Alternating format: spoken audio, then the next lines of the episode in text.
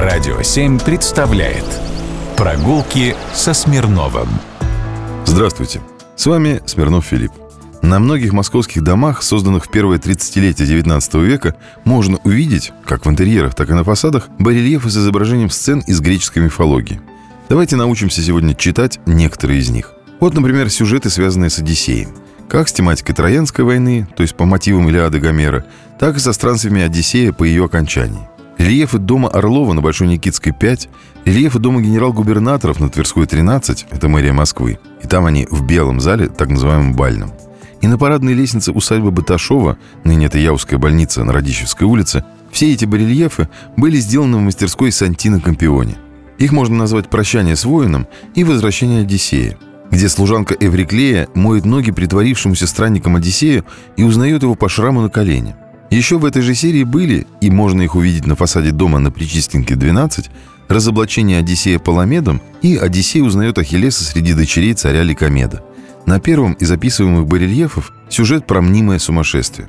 Хитроумный Одиссей, не желавший идти на Троянскую войну, притворился безумным. Впряг вала и коня в одну упряжку и стал сеять соль.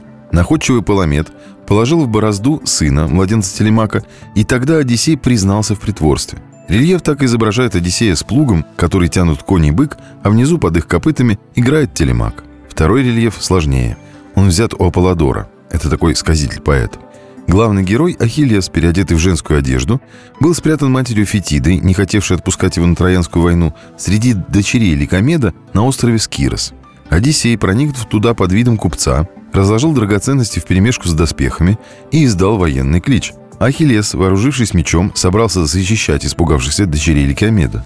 Так Одиссей обнаружил Ахилла, участие которого в Троянской войне было просто необходимо для победы ахейцев. Мастерская Компиони поставляла эти картины в Алибастре в разные московские дома. Их можно увидеть на Старой Басманной 23, на Спартаковской улице 2, в Ляльном переулке 3. Сантино Компиони – это скульптор из Италии, который сначала работал в Петербурге, а в 1795 году переехал в Москву. Его мастерская славилась на весь город и изготовила огромное количество лепного декора для Первопрестольной. А сын Сантина, Петр Сантинович, не только продолжил дело отца, но и пошел по стопам деда, архитектора, и даже основал Московское архитектурное общество. Но это уже совсем другая история. Прогулки со Смирновым. Только на «Радио 7».